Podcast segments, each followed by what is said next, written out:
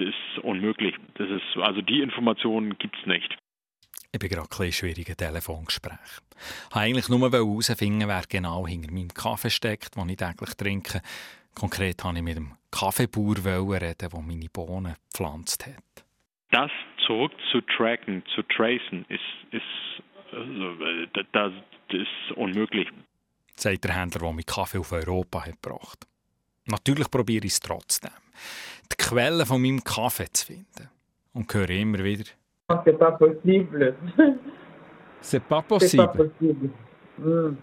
C'est pas possible. Ein bisschen schlechte Aussichten für meine Sendung mit dem Kaffeebauer, der mit Kaffee angepflanzt hat. Aber ich will mit Kaffee ein bisschen besser kennenlernen. Ich denke ziemlich viel Kaffee. Es kann gut sein, dass ich bei unserer Redaktionssitzung am halb neun am Morgen schon das vierte Tassel in der Hand habe. Und darum eben wollte ich ein bisschen näher zu diesem Kaffee herkommen. Vor allem eben an die Quelle. Wer ist die Person, die meinen Kaffee gepflanzt hat? Einfache Frage. Die Antwort finden ist etwas schwieriger geworden, als ich mir das vorgestellt habe. Ich denke, dass, wenn ich den Weg, den meine Bohnen hat gemacht einfach rückwärts gehe, dann führt die mich dann schon zum Kaffeebauer. Es ist mir ehrlich gesagt nicht ganz bewusst gewesen, wie manchmal so eine Bohne Farbe, Form, Name und Besitzer wechselt. Von Ernte als rotes Kaffeekirsche zur beige, geschälten und getrockneten Bohnen, zur grünen, nochmal geschälten Bohnen bis zur braun gerösteten Bohne in meiner Hand hat der Kaffee x-mal die Hand gewechselt. Auf so einer Reise kann man schnell mal verloren gehen oder in einer Sackgasse landen. Wir machen es trotzdem. Meine Kaffeebohne heisst übrigens Silver Gorilla und kommt ursprünglich aus Ruanda. Ihr lernt sie gerade ein bisschen besser kennen. Mein Name Samuel Hemch. Input.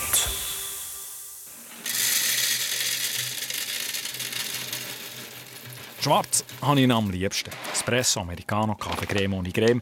Einfach eine schwarze Pfütze. Während der Homeoffice-Pflicht habe ich mir sogar so eine Home Barista-Maschine gekauft mit Kaffeemühle. Seither weiss ich, dass gute Kaffee machen schwieriger ist, als ich gedacht Bis der Kaffee wirklich gut ist, braucht es immer ein paar Anläufe.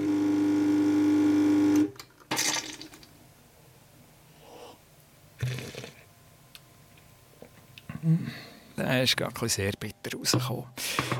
Mein Silver Gorilla Kaffee habe ich von einem Kaffeeladen im Quartier. Die verkaufen nichts anderes als Kaffee, sie sind also Spezialisten. Die Bohnen haben auch coole Namen und Etiketten. Café Omerde, Yemen Secrets, Vulcano Rosso. Ich stelle mir vor, mein Kaffeespezialist kennt seine Quellen, wo er Bohnen her hat, ganz genau dass er auch hin und wieder zum Kaffeebauer im tropischen Hochland reist, zwischen Kaffeestuden ein, zwei Tassel vor neuesten Ernten degustieren und sie dann zusammen über Kaffeegeschmack und Kaffeewelt philosophieren. Die Geschichte soll mir mein Kaffeeverkäufer doch gerade selber erzählen. Darum gehe ich spontan bei ihm vorbei, auch in der Hoffnung, dass er mir den Kontakt vom Kaffeebauer, von meinem Silver Gorilla, gerade geben kann. Ist nicht im Laden. Ist am Kaffeerösten. Einer von diesen unzähligen kleinen Kaffeeröster, die in den letzten 10, 20 Jahren in der Schweiz sind entstanden. Und er ist ziemlich busy. Schreib ihm ein Mail.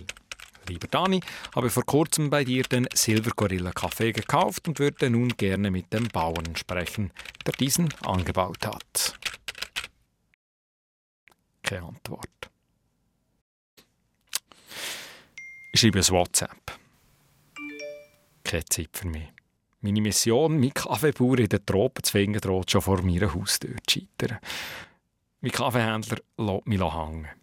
Mit dem WhatsApp-Glöckchen zerplatzt nämlich auch gerade meine romantische Illusion von seinen Psyche bei den Kaffeebauern im tropischen Hochland.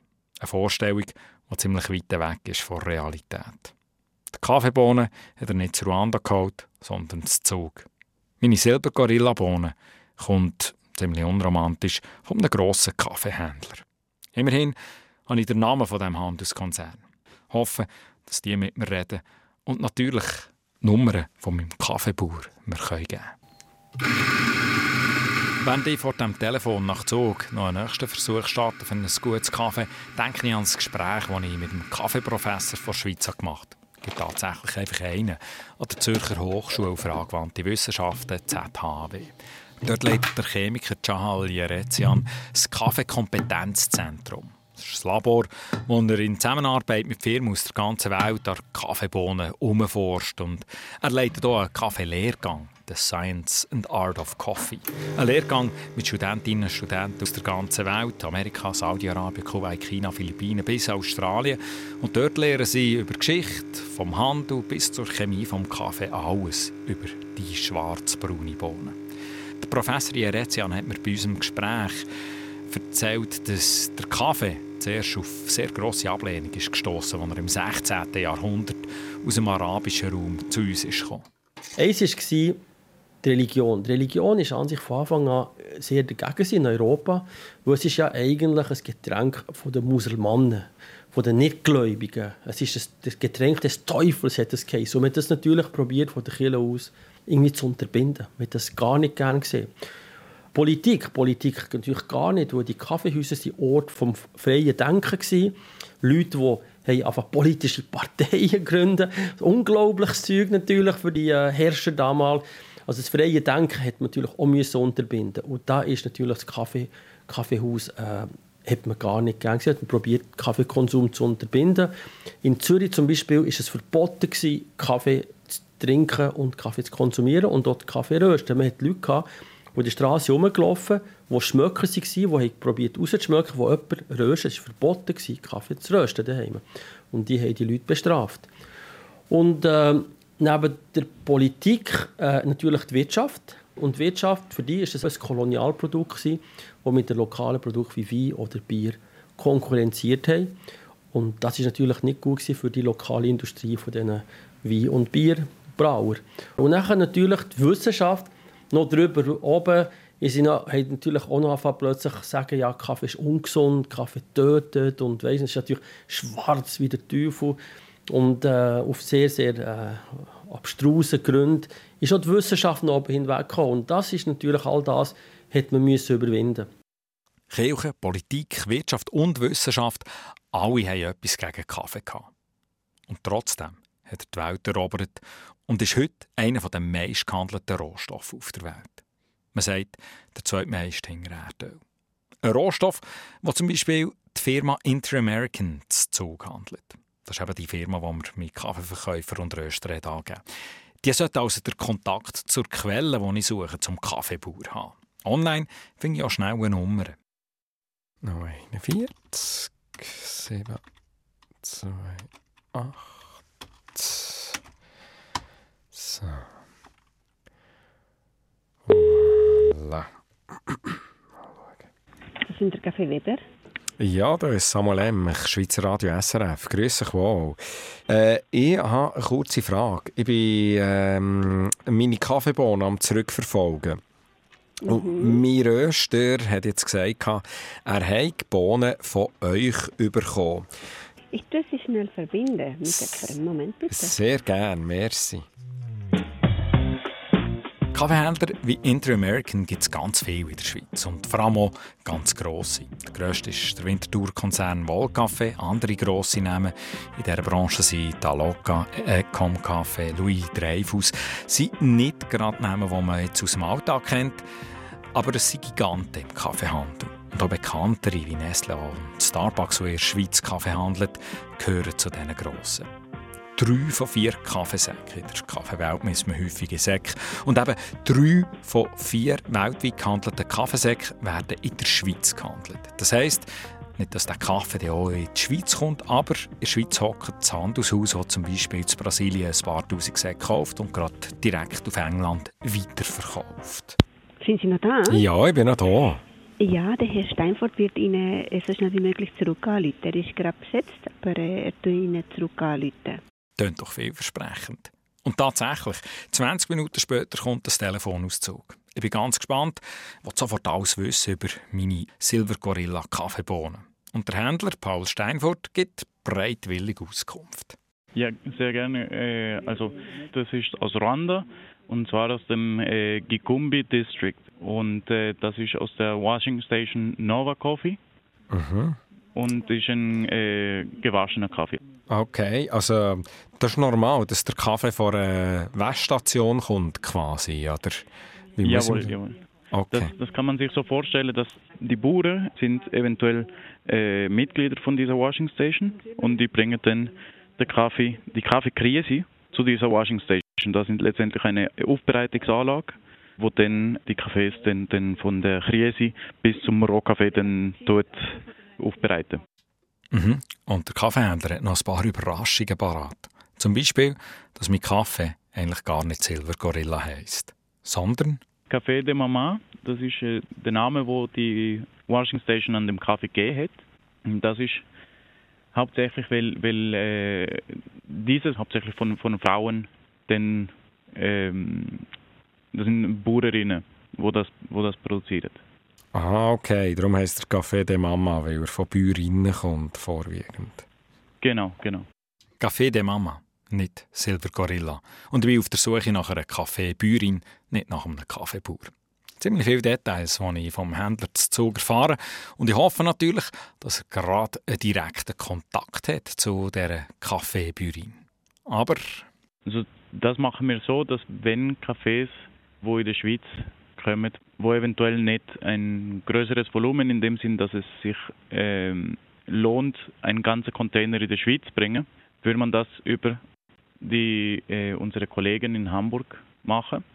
Und äh, die haben bereits jahrelange Beziehungen mit dieser Washing Station und tun diese Kaffee auf Hamburg bringen. Und wir, weil es dann in Hamburg ist, dann bringen wir den mit dem LKW hier in der Schweiz und so kom- kommen diese speziellen Kaffees auch, auch hier hin. Okay, tipptopp. Also dann äh, müsste ich zu euren Kollegen auf Hamburg go fragen, ob die die Nummern haben von dieser Washing Station. Quasi, ob sie eine Telefonnummer hätten von denen. Genau. Nicht er, aber seine Kollegen zu Hamburg können mir also einen Kontakt geben, der mich dann zu meiner Kaffeebäuerin zu Ruanda bringen sollte. Das ist gut. Mental bereite ich mich schon auf das Telefon auf Ruanda vor, muss ich sagen. Äh, Zuerst muss ich aber noch schnell in Ort anrufen, natürlich, bevor ich aber an Äquator gehe. Ein bisschen Zusatzschlaufen, aber das passt eigentlich auch in die Geschichte vom Kaffee. Der Kaffeeprofessor Jerezian hat vorhin erzählt, wie Wissenschaft, Wirtschaft, Politik und Kirche gegen die schwarze Pfütze in meinem Dassli gekämpft. Bis der Papst selber mal einen Kaffee hat probiert. So sagt es zumindest die Legende, dass der Papst Clemens VIII., nachdem er das Satansgetränk selber mal hat probiert, Kaffee zu einem christlichen Getränk ernannt. Das soll auch der Grund sein, wieso der Kaffee gerade in Italien so beliebt geworden. Aber nicht nur der Papst ist verantwortlich, dass der Kaffee gleich noch die Welt erobert, sagt der Kaffeeprofessor Jerezian. Ich würde sagen, es hat natürlich auch noch äh, wirtschaftliche Gründe, weil die Franzosen, aber damals auch ähm, andere Kolonialmächte, haben nachher die Bedeutung erkannt von dem Handel und die haben nachher in den Kolonialländern einfach Kaffee anbauen, um das nachher aus einem Gut von den Ländern wieder zu exportieren. Zum Beispiel Brasilien äh, hat keinen Kaffee gehabt also und all die ähm, die holländischen Kolonien oder die englischen Kolonien, ob die französischen Kolonien, die haben nachher Kaffee anpflanzen, um das nachher zu exportieren. Und die haben nachher die Bedeutung vom Kaffee als Wirtschaftsgut entdeckt. Und damit ist es auch von den Kolonialmächten in ihren Kolonialländern sehr gefördert worden. Also überall um Äquator herum findet man darum heutzutage Kaffee, weil er von der Kolonialmacht von der Europäischen ist verbreitet worden. Genau. Zentralamerika, Südamerika, Asien, Indonesien, Philippinen, Indien, all die Länder sind eigentlich über die Kolonialmacht gebracht worden und äh, haben sich nachher durchgesetzt. Kaffee, ursprünglich also aus Äthiopien, hat sich mit der Kolonialisierung überall in den Tropen verbreitet. Meine Bohnen, der Café de Mama aus Ruanda, ist aus einer globalen Perspektive also nicht allzu weit weg vom Ursprung vom Kaffee. Aber ich will jetzt den Ursprung von meinem Café de Mama. Mache dafür aber noch kurz den Umweg. Über Hamburg. Plus 4 nicht. 4 3. So, okay, mal schauen, ob das funktioniert, ob ich da noch einmal lande. Au, Diese Rufnummer ist ungültig. schau. Hm. Nochmal. So. Indian American, Renata speaking. Und das ist jetzt schnell gegangen. Noch bevor es läutet, abgenommen. Ich erzähle der Frau am Telefon in Hamburg von meiner Mission. Und? Um, I'm gonna pass to one of my colleagues, okay? Yes, perfect. Thank you very Thank much. you.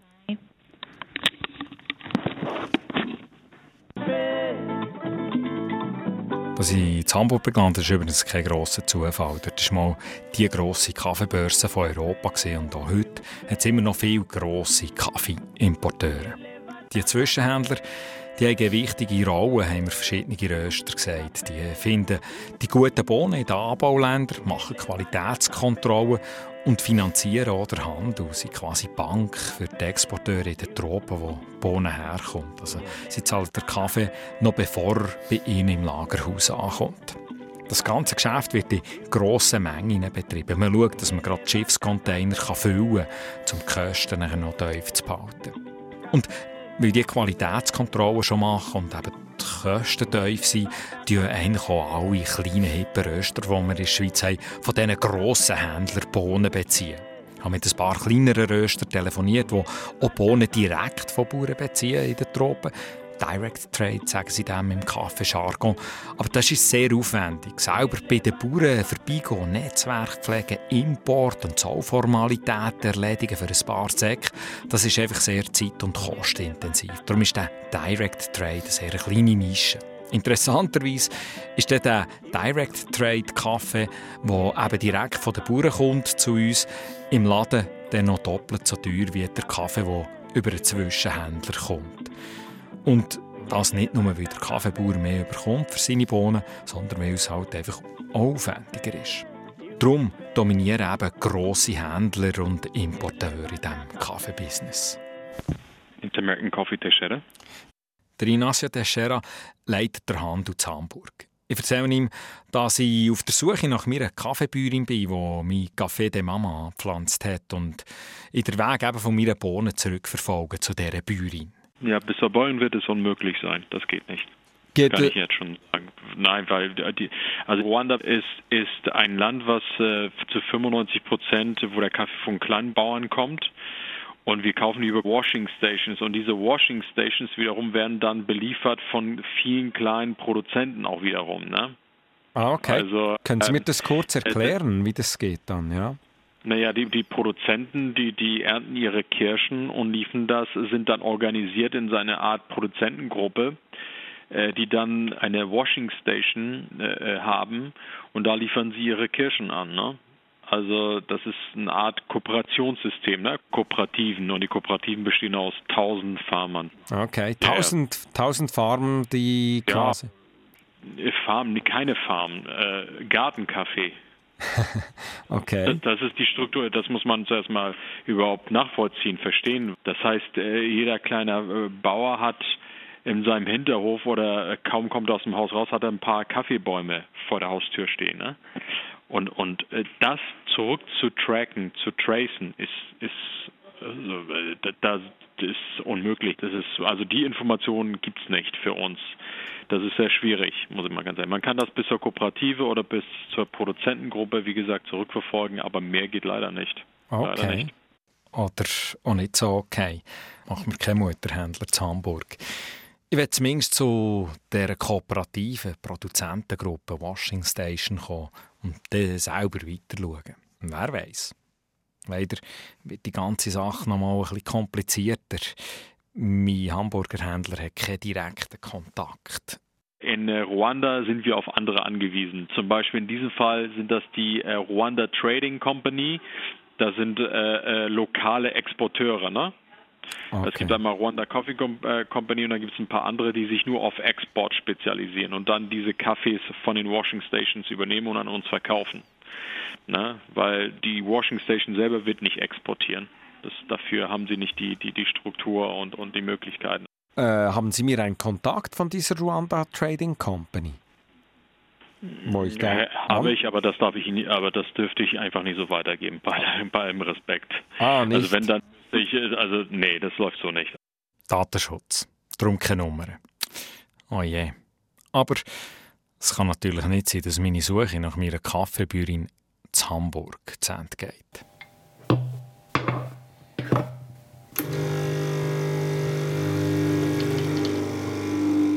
Ein bitterer Espresso später bin ich am Googlen nach dem Exporteur zu Rwanda. Der Espresso ist mir wirklich nicht gelungen, nicht genießbar, muss ich sagen. In solchen Situationen denke ich, aber es wäre doch einfacher gewesen, einfach einen Vollautomat zu kaufen, anstatt so ein Hobby-Barista-Ding. Äh, aber Kaffeevollautomat übrigens etwas sehr Schweizerisches. Gemäss dem Kaffeeprofessor Charlie Jerezian auch eine Maschine mit einem politischen Hintergrund. In den 70er Jahren hat es hier Initiativen in der Schweiz, politische Initiativen, wo man die Saison wollte reduzieren Das hat vor allem Gastronomie betroffen. Die Initiativen sind abgelehnt worden. Trotzdem hat die Politik reagiert. Und was, was ist der Effekt? War? Man in den Restaurants gar nicht mehr so viele Leute in der Bedienung haben. Und da haben nachher gewisse Firmen in der Schweiz reagiert und haben Maschinen entwickelt, die automatisch sind. Automaten.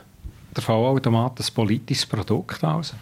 Es ist politisch triggert, es ist von der Politik irgendwo der Auslöser gewesen, natürlich nicht beabsichtigt.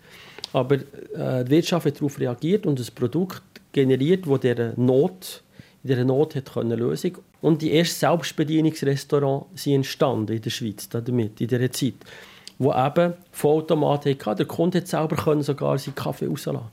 Und, äh, und später ist das ein Bedürfniswort, die Technologie hat existiert und zum weltweiten Erfolg. So soll der Kaffeeautomat also zum globalen Erfolg sein.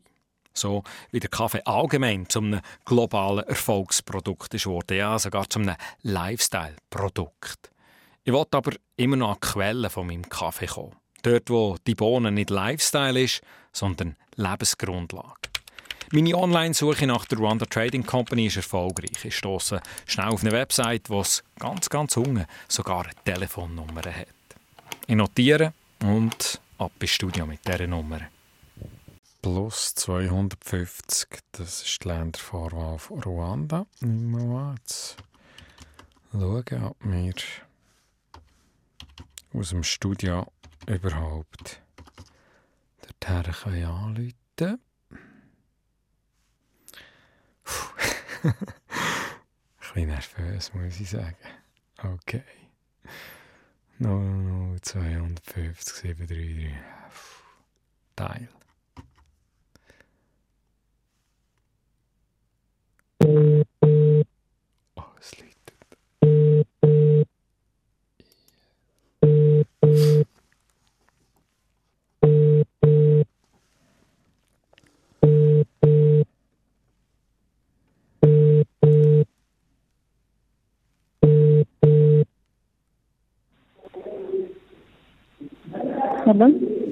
Hallo. Ich bin meiner Quelle, glaube ich, gerade einen ganz grossen Schritt näher gekommen. Bei Rwanda Trading Company gibt mir diese Auskunft zu meinem Kaffee. That one you have, is it called the Café de Mama? Die Leitung ist zwar ein bisschen shaky, aber sie erzählt mir, wie sie bei Dutzenden Washing Stations im Land Kaffee einkaufen, lagern und exportieren. Aber nicht nur. Sie tun der Kaffee auch von der letzten Schutzhaut schälen und vereinzelt rösten. Der Kaffee ändert also nochmal die Farbe und die Form, bevor er exportiert wird, von beige zu grün. Auch vor Nova Washing Station, wo mein Kaffee der Mama herkommt, beziehen sie eben Bohnen. Und das Beste? She's our partner. You can call them. You want their, their contact? Yes, if you have. Uh, hold on just a second. I get them the contact. Oh, super cool. Thank you. Hmm. Diese verschwindet für eine gefühlte Ewigkeit, um die Nummer vor Washing Station zu holen. Für einen ist keine Liftmusik in der Telefonwarteschlaufe, aber dafür Kaffeehallengeräusche. Das ist auch schön. Das zeigt mir, die Verbindung hat. Und dann? Hello? I'm here still. Yeah, it's plus 250. Plus 250? Tatsächlich diktiert sie mir Telefonnummern, die mich mit ins Anbaugebiet von meinem Kaffee bringt. Nummer von Nova Washing Station. Okay, no problem. Okay, have a nice... the coffee? Thank you. Okay. Yeah. Dort, wo meine Kaffeebäuerinnen die Bohnen respektive Kaffeefrüchte vorbeibringen. Ich probiere es natürlich sofort. Den Kopfhörer aufdrehen, dass ich sie gut höre. also. Oh je, yeah. okay. Die Leitung gerade zusammengebrochen. Schade. Probieren einmal. 0042. Nummer stimmt. No. Es hat die Nummer erkannt, aber es geht einfach nicht. Le numéro composé n'est pas accessible en ce moment. Veuillez rappeler ultérieurement. The telephone number you've dialed is not available. Please try again later. Okay. Okay. Leiter halt. Aber auch Leiter komme ich irgendwie nicht durch. Am nächsten Tag nicht und am nächsten Tag nicht. Le numéro composé n'est pas accessible en ce moment. Veuillez rappeler ultérieurement. The telephone number you've dialed is not available. Please try again later. Die Meldung habe ich jetzt schon ein paar Mal gehört, aber irgendein ist plötzlich. Oh. yes. Hello? Yes, hello. Here is Samuel Emch from Switzerland. Am I connected to the Nova washing station in Rwanda? Yes. Uh, yes. Yes, yes. Besitzerin von dieser Kaffeewäschstation, Agnes Mukamushinja, ist höchstpersönlich am Telefon. Ich erzähle ihr, dass ich ihren Kaffee trinke, dass ich ihn ganz gerne habe und dass ich eben auf der Suche bin nach der Bäuerin, die meine Bohnen gepflanzt hat. Bon, chez nous, euh, au départ, on a des zones. Agnes redet lieber Französisch. Sie erklärt mir, dass sie bei ihrer Wäschstation, bei ihrer Washing Station Kaffeefrüchte, also Kaffeekirsche, von über 2800 Kaffeebauern und vor allem Kaffeebäuerinnen waschen in einem Wasserbad. Kaffeefrüchte, die dann schwimmen, die sind schlecht, werden aussortiert, die, die absinken, werden weiterverarbeitet. Die erste Schicht geschält und getrocknet und so wird das rote Beere zu einer beigen Bohne. Die Frauen, sie nennen sie Mamas, die den Kaffee liefern, haben meistens einfach ein paar Kaffeebäume, die sie pflegen, aber auch noch viel anderes, was sie anpflanzen. Herdöpfel, Mais, Wurzelgemüse und so weiter. Nicht wie bei uns, wo es nur Monokulturen gäbe, sagt sie.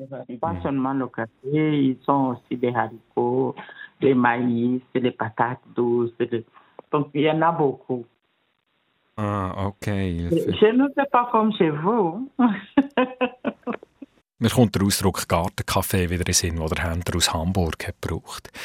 Die Agnes Mukamushinja fragt mich gerade, ob ich mal will. Et nous rendre visite? Ja, Es ist ein bisschen weiter weg, aber ich würde gerne mit einer der Kaffeebäuerinnen reden, die die Kaffeefrüchte liefern, sage ich. Non, c'est pas possible. C'est pas C'est pas possible. possible. Hmm. Non? Parce que je ne suis pas, je ne suis pas euh, à l'usine. Je suis à Kigali, moi, je ne suis pas à l'usine. Et il n'y a pas de téléphone pour, pour, pour parler avec elle. Sie sind gerade nicht bei der Washing Station, das gäbe keine Telefonnummer, die sie mir geben können von einer Kaffeebäuerin. Das ist jetzt gerade ein rechter Dämpfer, so kurz vor dem Ziel. Es muss doch irgendwie einen Weg geben, dass ich, äh, wie ich irgendwie auf eine Art und Weise zu diesen Kaffeebäuerinnen, diesen Mamas könnte kommen. Die Agnes verspricht mir, dass, wenn sie wieder unterwegs ist im Anbaugebiet, sie sich bei mir würde melden und anrufen Si je vais de l'autre côté, une fois, je vais t'appeler et vous allez parler. Ah, okay. Tu vas, tu vas la parler. Tönt gut. Die Hoffnung kommt gerade wieder ein bisschen zurück, muss ich sagen.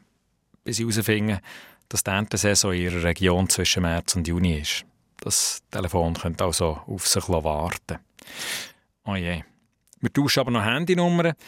Irgendwie habe ich das Gefühl, der Kontakt der muss doch irgendwie möglich sein. Noch am gleichen Tag schicke ich ein WhatsApp, ob es echt ein Telefon bei einer Kooperative von diesen Mamas gibt. Ich komme die E-Mail-Adresse von Washing Station über. Also schicke ich ein E-Mail. Keine Antwort. C'est pas possible, denke ich.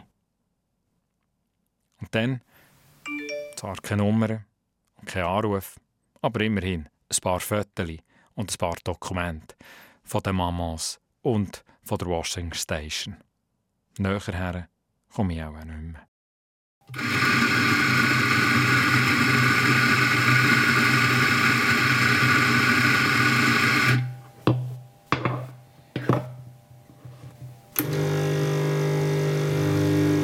Mein Silver Gorilla Café de Maman ist wunderbar.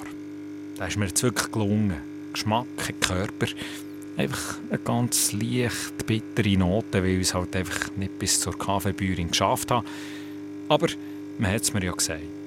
Hier endet also meine Reise voller falscher Erwartungen, Umweg und unplanten Zwischenhalt.